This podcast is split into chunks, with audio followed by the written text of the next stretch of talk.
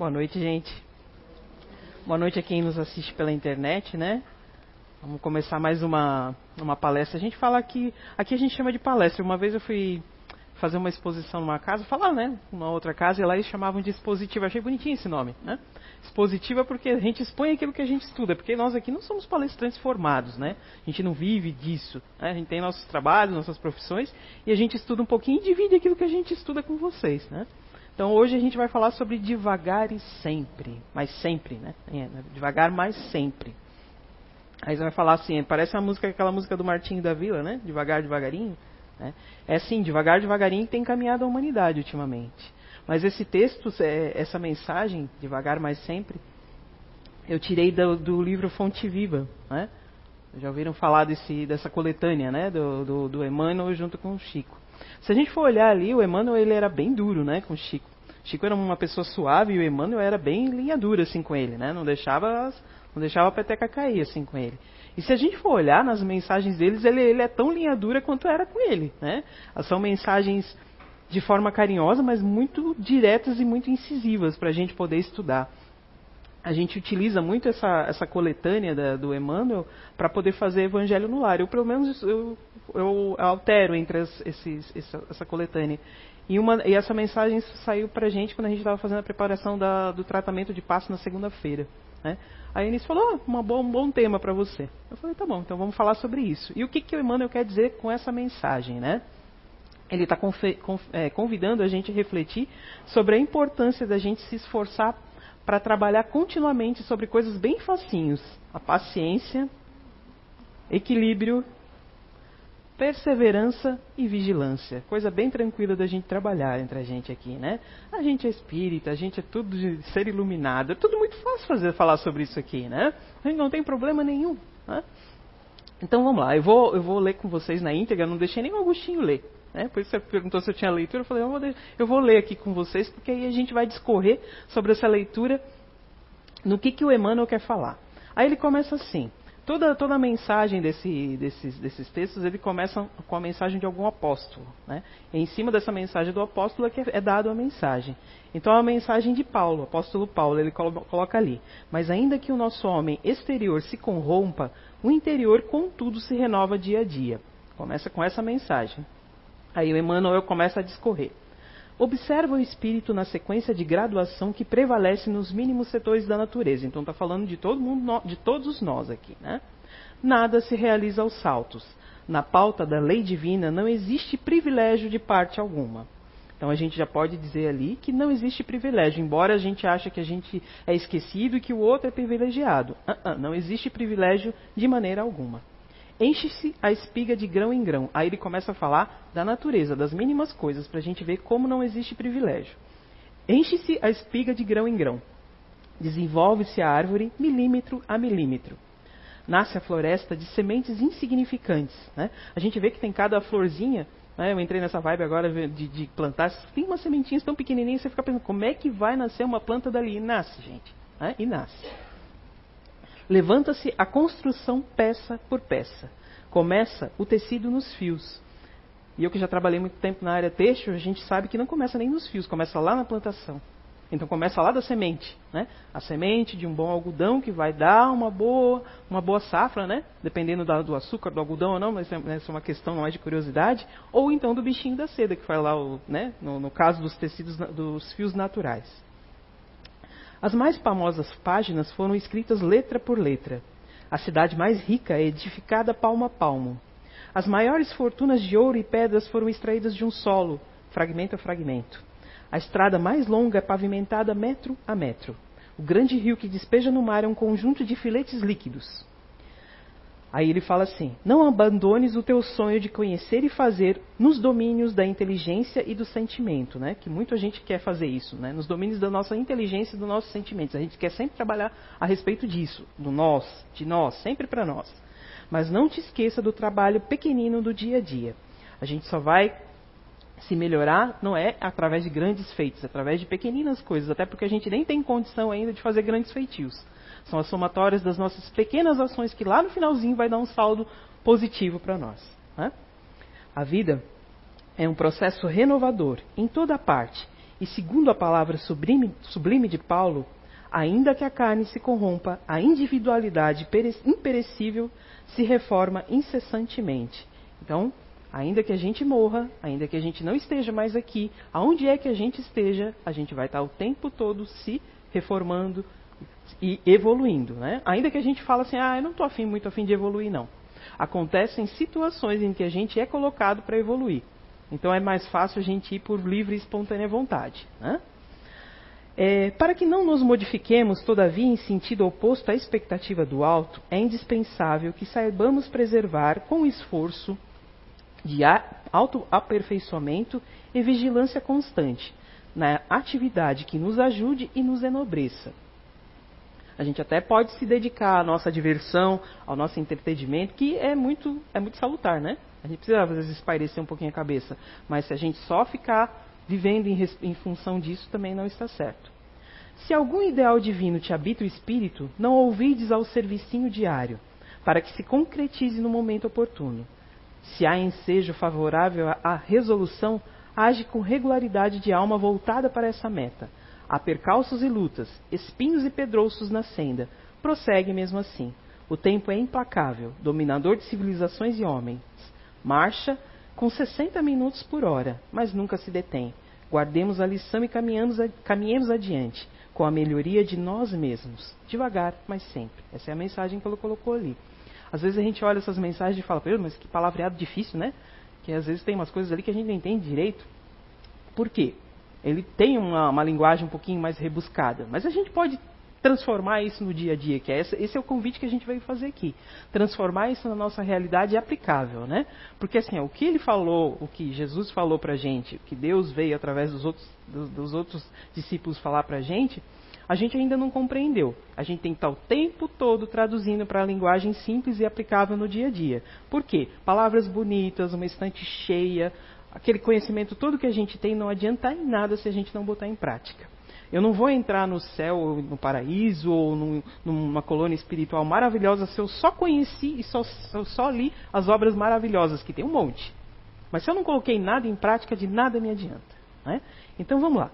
Segundo Emmanuel, na natureza, nada se realiza aos saltos e não existe privilégio em parte alguma. Isso é uma coisa bem que a gente tem que colocar na nossa cabeça.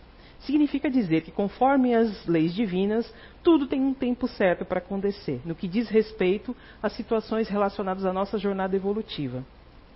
E isso está muito ligado à nossa maturidade em relação às escolhas que a gente faz.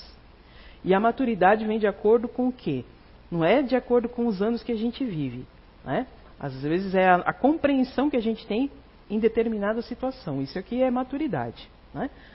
Então vamos fazer uma reflexão a respeito da nossa, do nosso planeta. Eu sou um pouquinho curiosa, mas eu não sou muito detalhista nas coisas. Então só trouxe informações mais superficiais, né, que às vezes podem estar, se alguém for procurar mais a fundo, vai, vai encontrar números mais assertivos. Mas fui lá no Wikipedia e peguei algumas informações. Então assim, diz a ciência que o nosso orbe, o nosso planeta, tem 4,54 bilhões de anos. Então a nossa Terra tem 4,54 bilhões de anos. Os primeiros seres vivos, os primeiros vestígios de seres, aqueles seres unicelulares que têm uma célulazinha só, eles devem ter surgido há aproximadamente 3,5 bilhões de anos. Eles eram chamados pelos cientistas de sopa primordial. Então nem eram considerados como seres. Então veja bem, entre a, o surgimento do planeta e o primeiro, primeiro ser vivo, né, ainda que com uma célula só, existiu, olha quanto tempo existiu até que o planeta estivesse pronto e preparado para que houvesse vida. Então foi um longo tempo. Né? Os primeiros organismos invertebrados, que é aquilo que a gente, se a gente for lá na escola, né, não tem ninguém em idade escolar aqui, né? mas a gente pode lembrar, é, o que são organismos invertebrados? Aqueles negocinhos que não tem, não tem é, ossinho, né? Aquelas coisinhas nojentas que a gente acha né, ruim, né? E taca sal, né? Então, é, eles apareceram a, a, aproximadamente 650 bilhões, oh, 650 bilhões de anos. Eram seres invertebrados. E eles eram exclusivamente aquáticos. Mesmo eles sendo nojentinhos lá, eles eram aquáticos, porque a maior parte ainda não existia terra habitável, né? O nosso planeta era mais, muito mais água. Os primeiros vertebrados, já que a gente falou dos invertebrados, sem, sem os ossinhos, com os ossinhos, aproximadamente há 520 milhões de anos. O ser humano, com características semelhantes ao que temos hoje, que a gente sabe que nossa, é, pela, se a gente for olhar lá nossa história, a gente tem vários homens, né? A evolução humana ocorreu de, de tem, então tem várias graduações de homens. Entre 125 e 200 mil anos que é o que tem uma configuração que é o que a gente tem aproximadamente parecido conosco hoje. Né? E só há 50 mil anos o comportamento mais próximo que é o que a gente tem hoje. Então olha quanto tempo demorou até que a gente aparecesse na Terra. Né? Então foi devagar.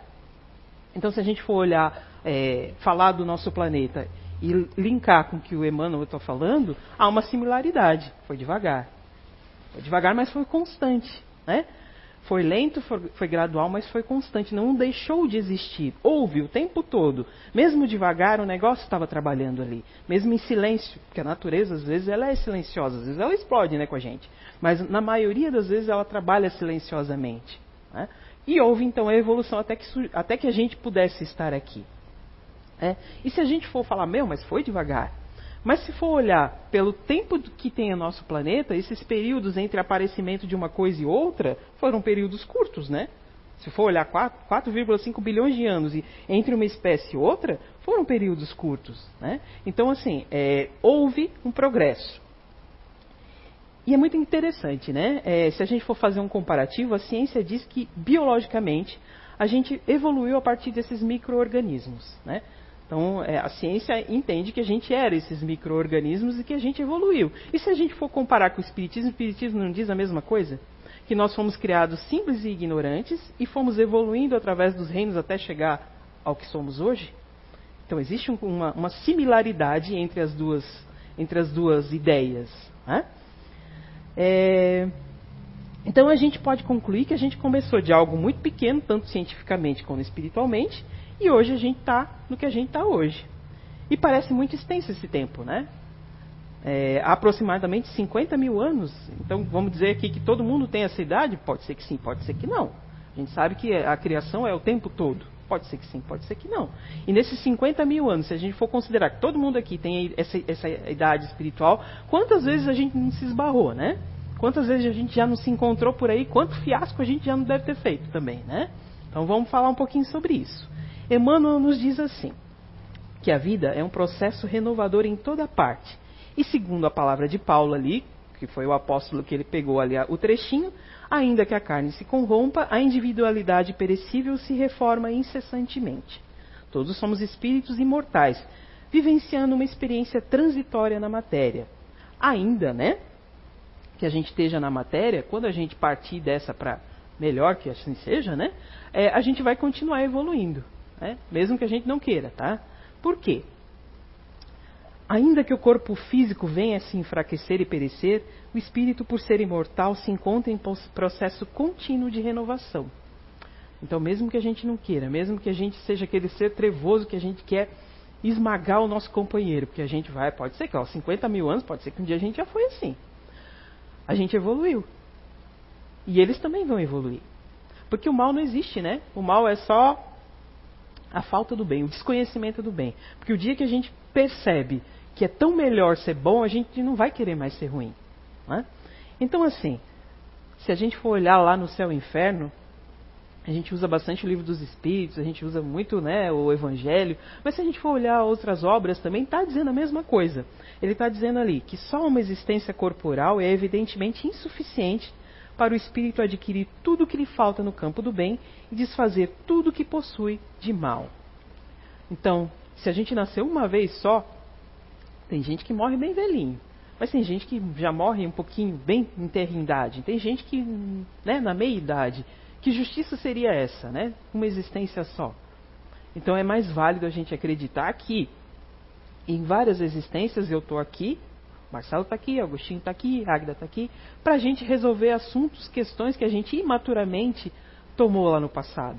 A gente não tinha essa, essa expansão de consciência que tanto se fala, né? Que raio de expansão de consciência é essa? Né? A gente faz um curso e fica expansivamente consciente? Não. A expansão de consciência é um trabalho interior. Né? É, os cursos ajudam, não vou dizer que não ajudam. Né? Que toda, toda informação, toda elucidação é válida como carga de conhecimento, mas a, a, o trabalho é nosso. Né? Como eu disse, as obras estão aí há tantos anos, né? Tem um monte de coisa. Se fosse assim, ó, tanto livro que existe aí já estava todo mundo expandido conscientemente. Era só ler aquilo ali. Mas não é. A prática é o que é o difícil, né? Então a nossa evolução ocorre de forma progressiva conforme as nossas escolhas, né? Tem a sintonia direta com, com as nossas escolhas. Assim, na condição de espírito imortal, eu, é, eu faço um, adendo para vocês. Façam um questionamento em cada um, né? Cada um de vocês que estão ali, que escolha que a gente está fazendo? Cada um de nós, né? Eu sei que cada um tem as suas particularidades, cada um tem suas vidas, cada um tem as suas, suas batalhas. E que escolha que a gente tem feito ultimamente? Né? Quais são as metas de vida? A minha meta de vida está voltada exclusivamente para o material? Para a vida material, porque é importante a vida material, né? Porque se eu não trabalhar, eu não vou ter condições de me sustentar. Então eu preciso trabalhar. Mas será que a minha vida é pautada única e exclusivamente para as conquistas materiais? É, e como é que a gente está se esforçando para alcançar? Principalmente isso, né? Porque às vezes você tem todo um conhecimento, você quer ser uma pessoa diferente, você sabe que não é só a vida material, mas e o caminho que você está percorrendo para alcançar isso? Será que é o caminho mais certo? Né? Será que está em conformidade com aquilo que foi nos dito há dois mil anos atrás, que a gente vem repetindo e, e, e repetindo e repetindo e patinando e o tempo todo está aqui para falar, às vezes de maneira diferente, sobre uma mesma coisa? Então, como eu disse lá, as consciências vão se expandindo ao, aos poucos, conforme as nossas escolhas. Porque as nossas escolhas elas têm que estar em sintonia com os nossos valores. Os valores de cada um. Existe um valor coletivo, né? O que, que a sociedade impõe. Mas lembra lá, a sociedade não é o outro, a sociedade somos nós, cada um de nós aqui compõe a sociedade. Mas existem os valores de cada um, não é?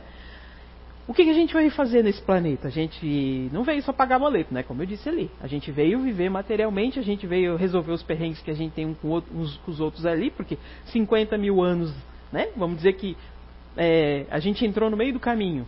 Ainda que a gente tivesse entrado há 10 mil anos, já era bastante tempo, né? Pra coisa para corrigir, pra gente estar tá hoje aqui. Aí você fala assim, poxa, eu não aprendi a lição ainda.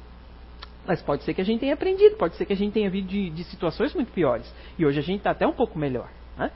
Então, assim, é, as escolhas equivocadas que a gente fez no passado, a gente veio resolver agora. Porque não existe encarnação aleatória. Ninguém está aqui de férias, não foi culpa do estagiário lá né, o mentor estagiário. Não foi culpa deles, né, que a gente tem a síndrome do estagiário. Na né, culpa tempo do estagiário. Ah, tinha lá um óvulo que estava pronto para ser fecundado, estava passando o espírito lá na esquina, vem tu. É tu que vai. Não. Existiu toda uma pré-programação. E às vezes a gente nem pôde participar, porque a gente não teve, não teve condições de participar. Às vezes a gente até teve.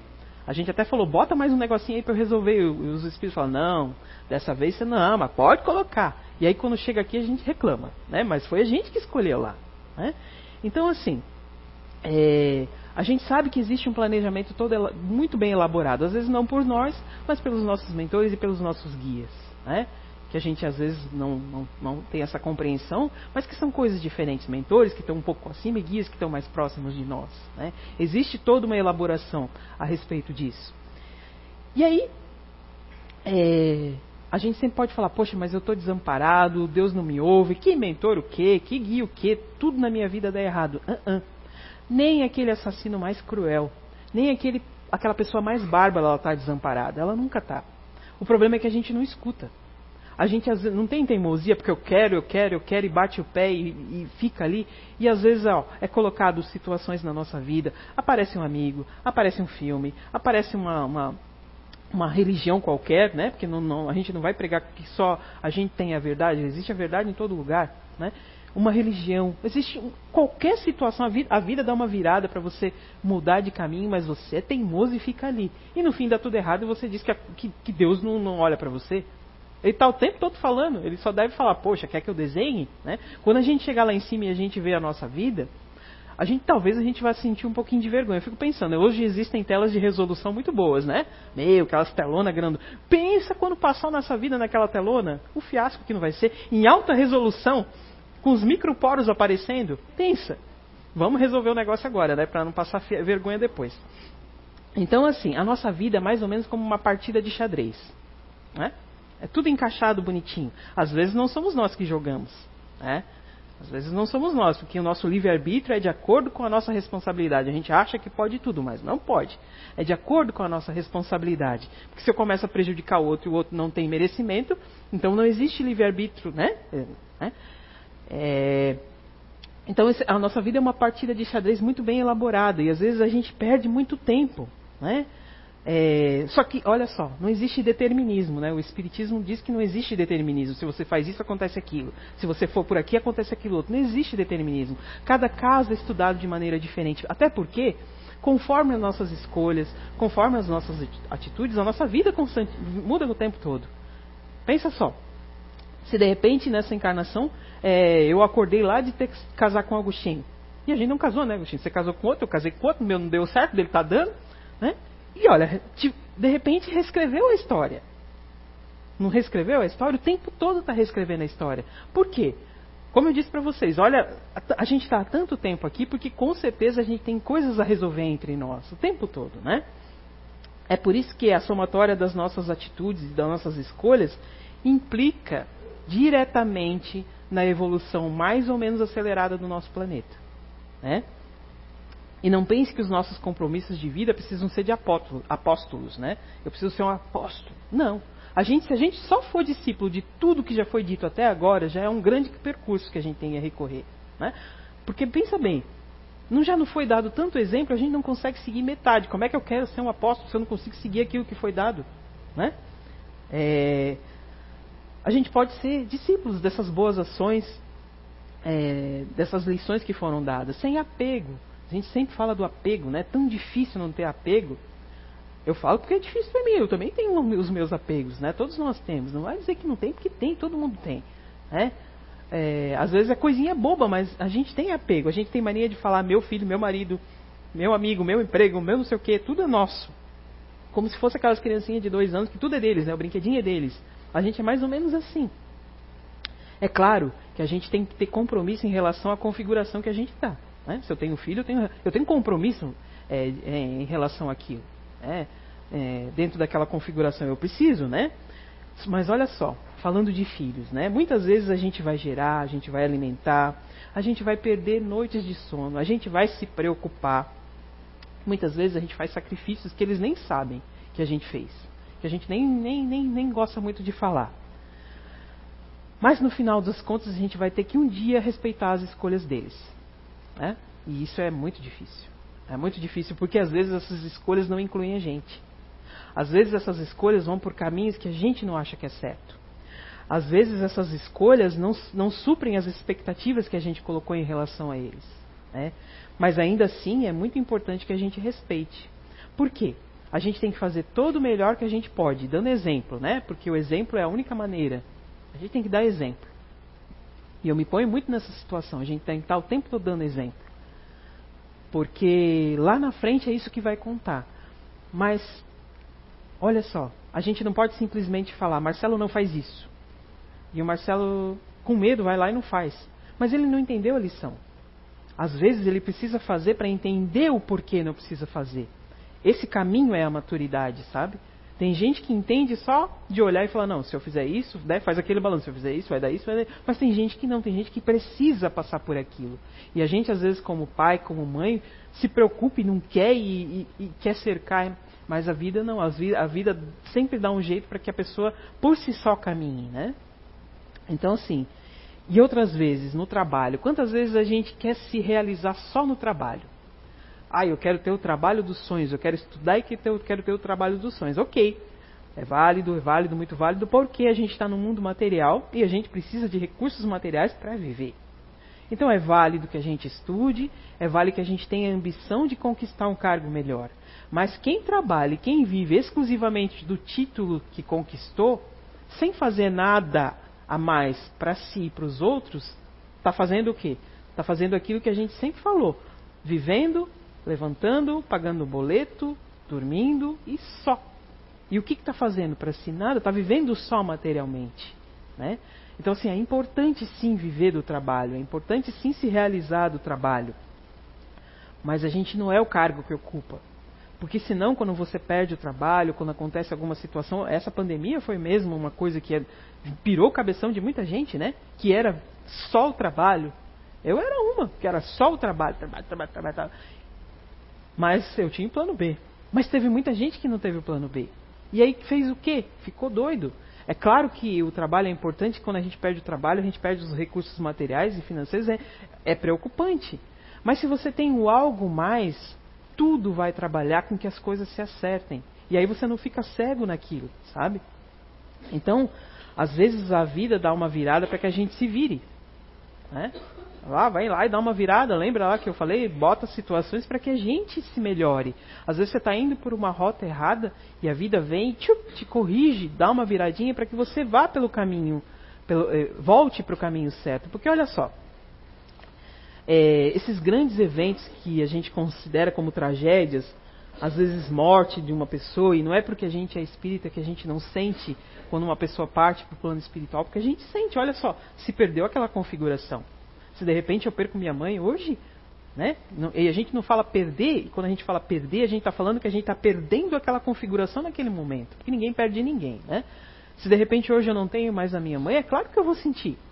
Eu não vou mais ver, eu não vou mais sentir o cheiro, eu não vou mais ouvir a voz, porque eu não sou médio, não escuto nada, não vejo nada. Né? Ainda quem é médio ainda vê, mas eu não vejo nada. Mas mas ah, você ri? É. é, mas é verdade, né?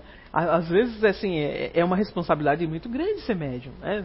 Não estou falando isso, mas a gente não pode desconsiderar a dor de ninguém, nem desmerecer.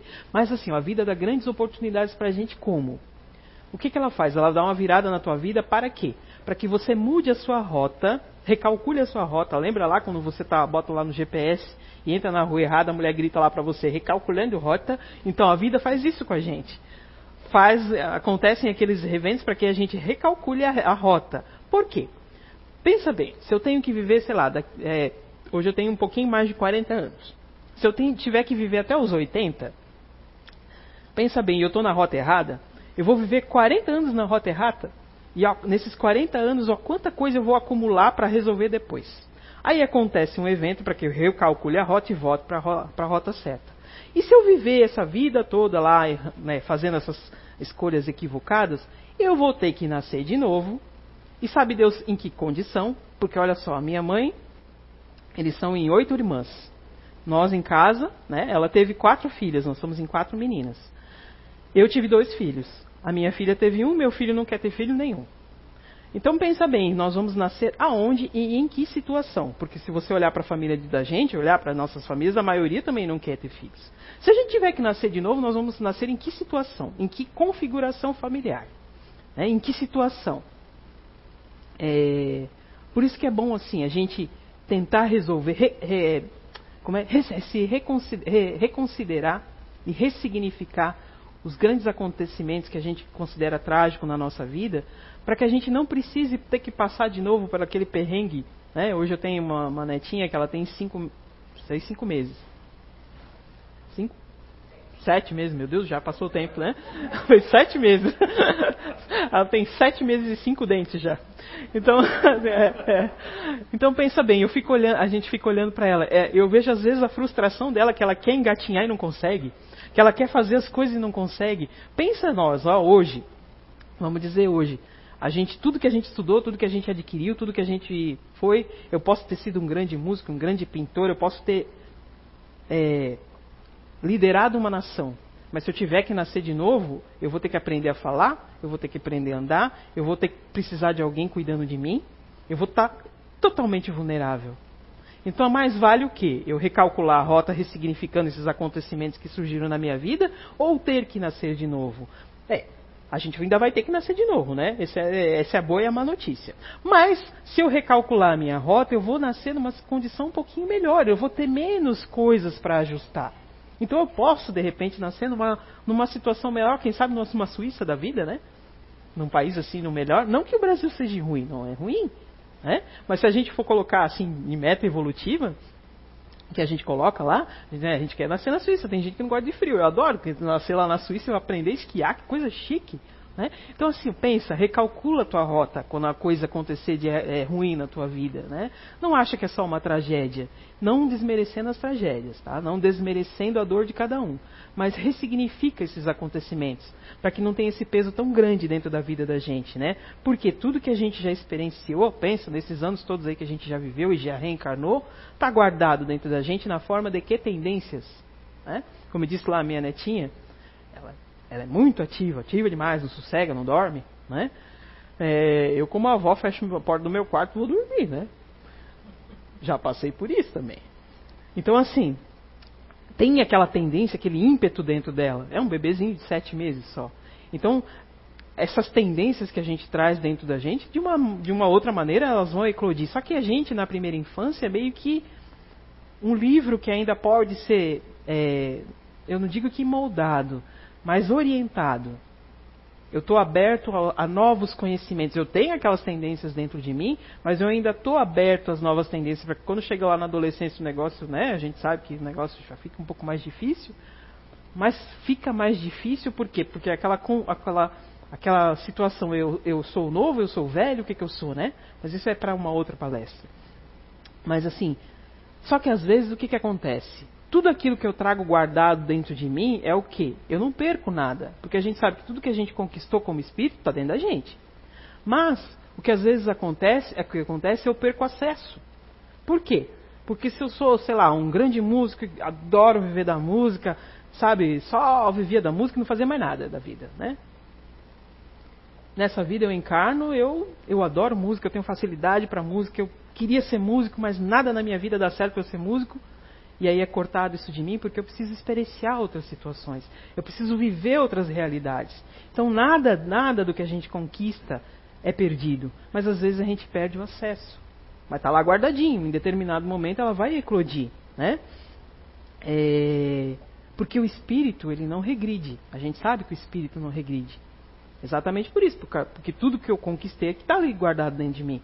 Mas e o que, que reveste o nosso espírito? Não é o perispírito? Perispírito é moldável. Se eu tiver que ir para um, um planeta mais atrasado, eu não vou me sentir inferior, eu não vou me sentir como se eu estivesse voltando ao que eu era no, no, no me sentir primitivo. Eu acredito que seja como os caperinos quando vieram aqui. Eles não achavam que eles estavam encarnando em corpos de, de bichos? Exatamente por isso. Eles eram muito mais evoluídos. Mas eles tiveram que ser moldados para aquela configuração da, do nosso planeta naquele momento. Né? Pensa, um espírito muito mais evoluído que tinha domínio de matemática, de física, de tudo. A gente, se a gente pegar os egípcios, né, a gente até hoje não consegue mumificar do jeito que eles mumificavam há tantos anos atrás. Eles reencarnando nesse planeta, naquele corpo que limitava tanto. É como se fosse, sei lá, um grande físico dentro do corpo de um bebê de sete meses. Então, o espírito não regride, mas o perispírito te tolhe. Né? Então a gente tem que tomar bastante cuidado contra isso. Se a gente for olhar, é, é, quando a gente estabelece um sonho para a vida da gente, olha só. Quando a gente estabelece um sonho para a vida da gente, todo sonho, todo grande desejo passa pela prova do tempo. Ou prova difícil, né? Por mais que a gente diga que não é impaciente, porque tem gente que não externa impaciência, mas não quer dizer que não seja impaciente. Né? Conta até 20 de algarismo romano de trás para frente, para se controlar faz aquele mantra né, na cabecinha, mas não quer dizer que não seja impaciente, porque assim, ó, eu, de repente eu tenho mais paciência para determinada coisa e para outra eu não tenho, né? Ninguém é 100% paciente.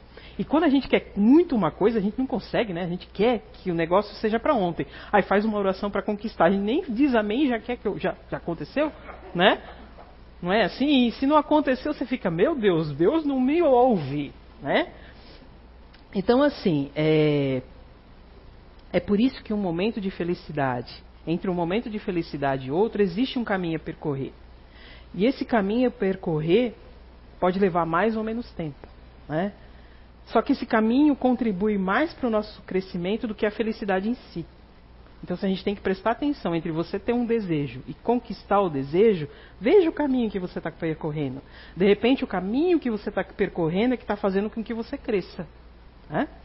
E aí quando você consegue a coisa, fala, nem era tão legal assim, né? Às vezes, a maioria das vezes a gente fala isso, ah, nem era tão legal assim. Mas o caminho que você fez para per, percorrendo, para conquistar aquilo lá, foi tão bom, foi bom para o teu crescimento e às vezes a gente nem dá valor, né?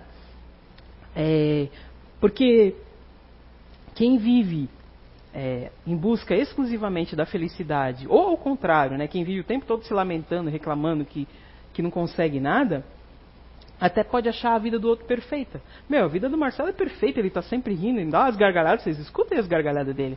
Meu, ele é um cara feliz. Só que olha só, às vezes o que é fácil para mim, para ele não é.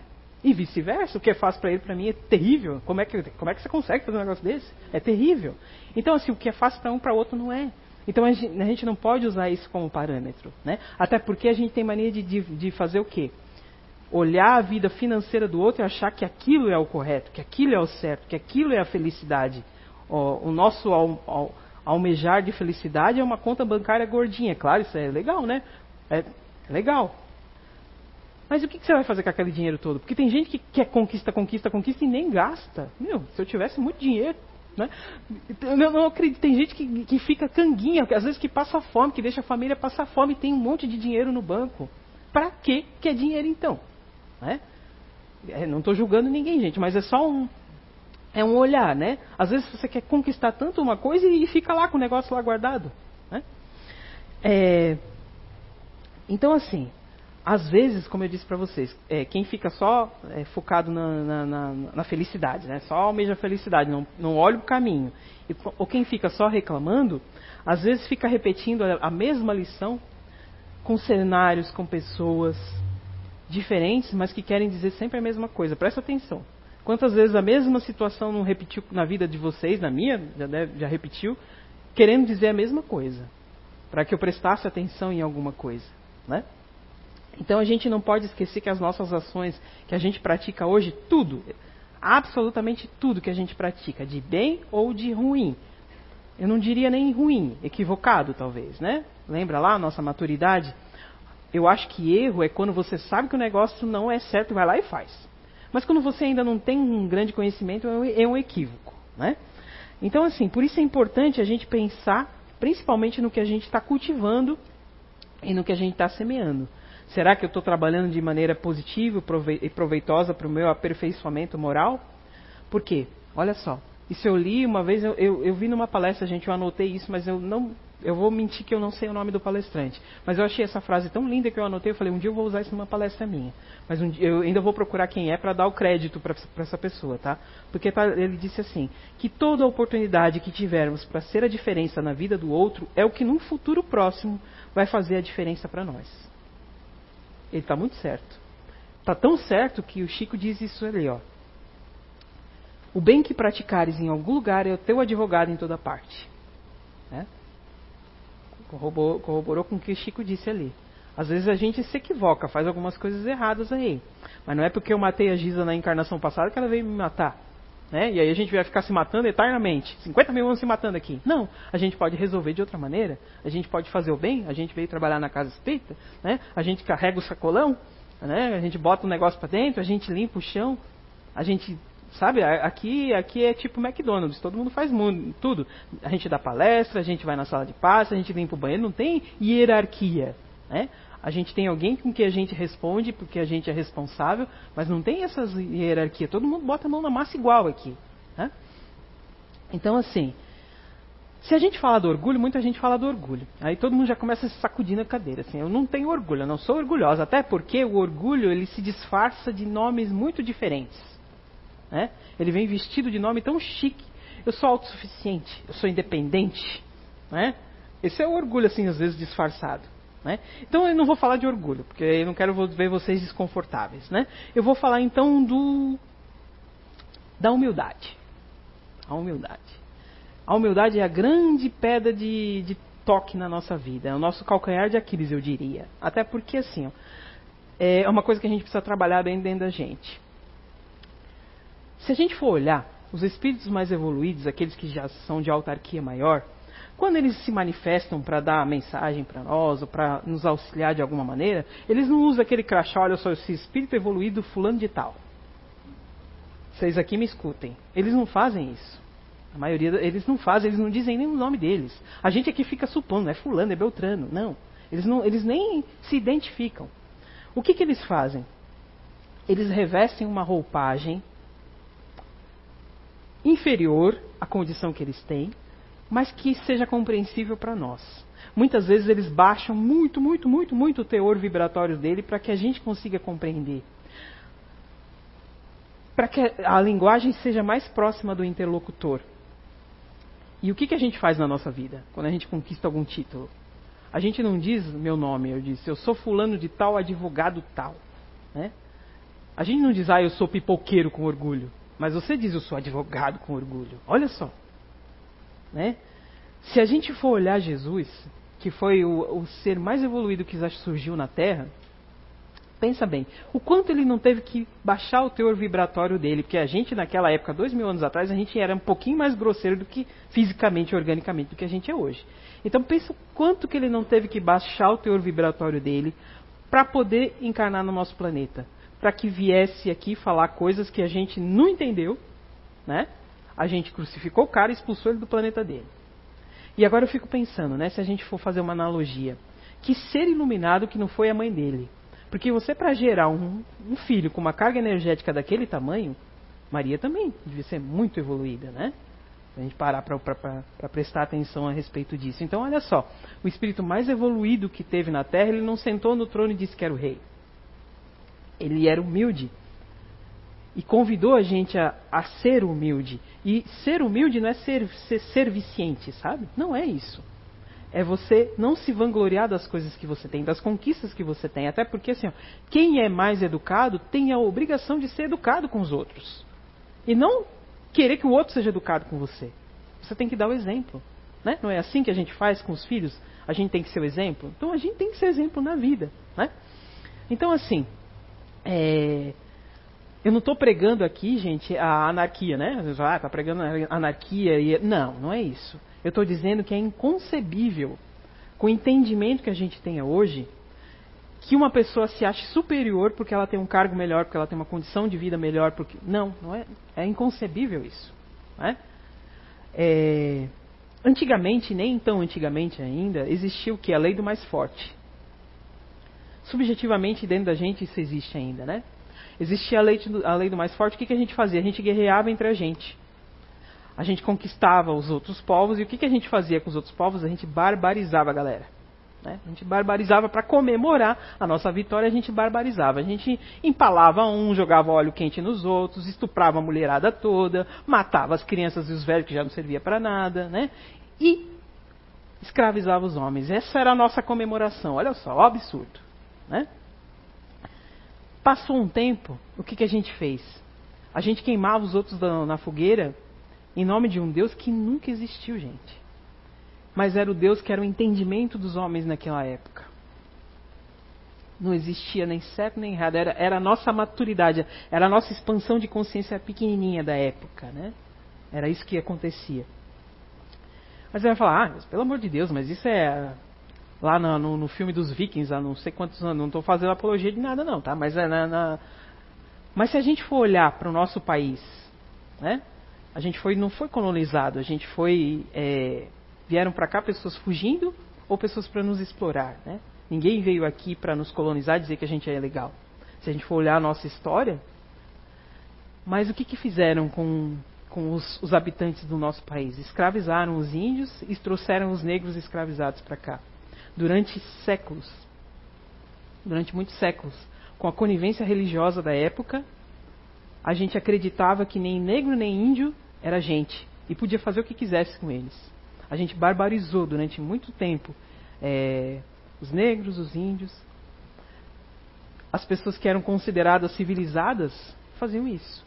E as pessoas hoje consideradas civilizadas ainda têm preconceito contra negros, contra índios, contra as pessoas que são consideradas com alguma deficiência, inclusive contra gordo, contra magro. A gente tem preconceito contra tudo.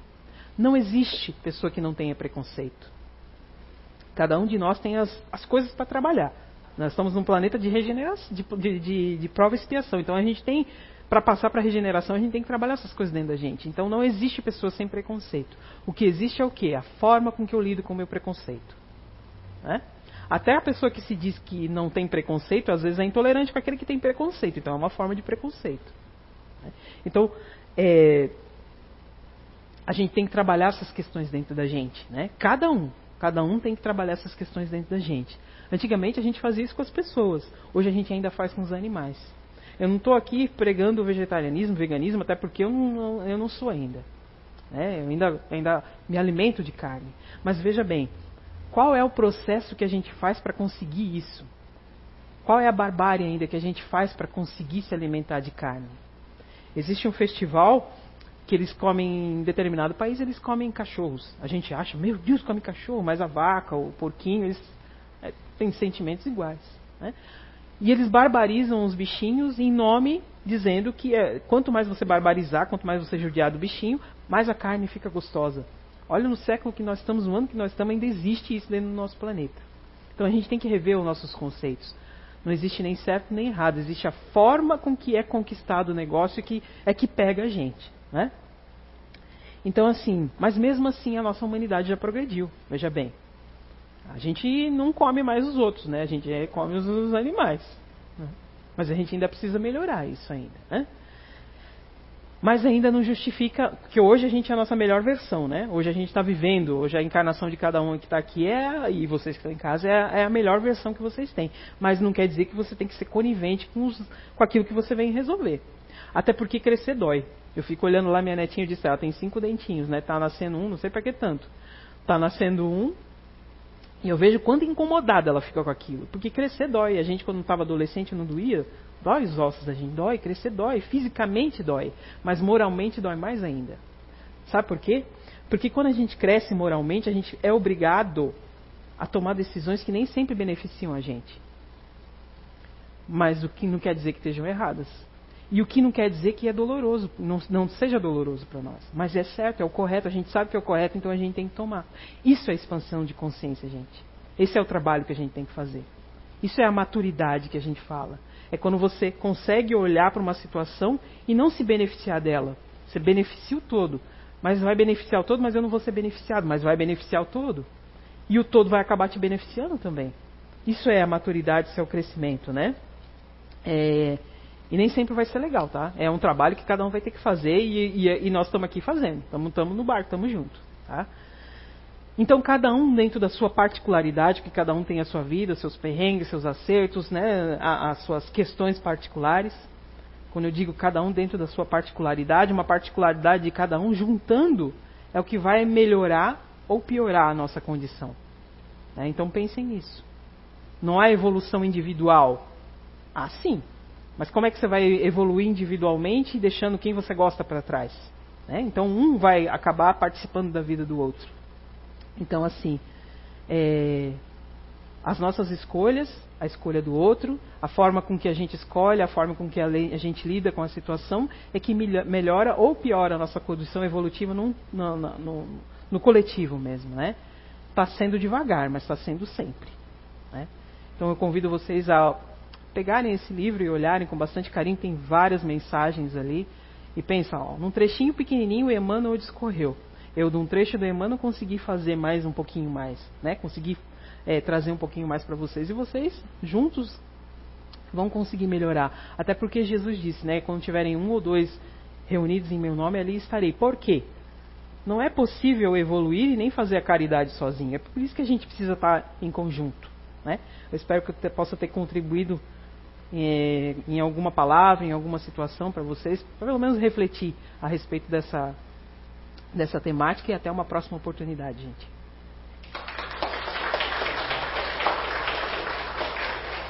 Nosso passe é coletivo agora após a palestra, os passistas vão estar se posicionando, vocês em casa podem acompanhar a oração, que com certeza a espiritualidade, os mentores, os, os nossos guias vão estar sempre perto da gente. Então vamos agora serenar nosso coração, pedir a espiritualidade boa e amiga presente nesse momento, presente aí na casa de vocês, que nos ampare e nos envolva em muita luz, e que essas energias salutares possam nos envolver durante toda a semana, nos trazendo lucidez na mente, no coração, fazendo com que a gente reflita, tenha paciência, tenha serenidade e tenha consciência dos nossos atos, das nossas escolhas. priorizando pelo bem coletivo, não esquecendo das nossas vontades. Que Deus possa nos iluminar e que essas energias também possam chegar até os nossos familiares, aos nossos amigos queridos, aos nossos parentes distantes, aos nossos afetos em geral. Que assim seja.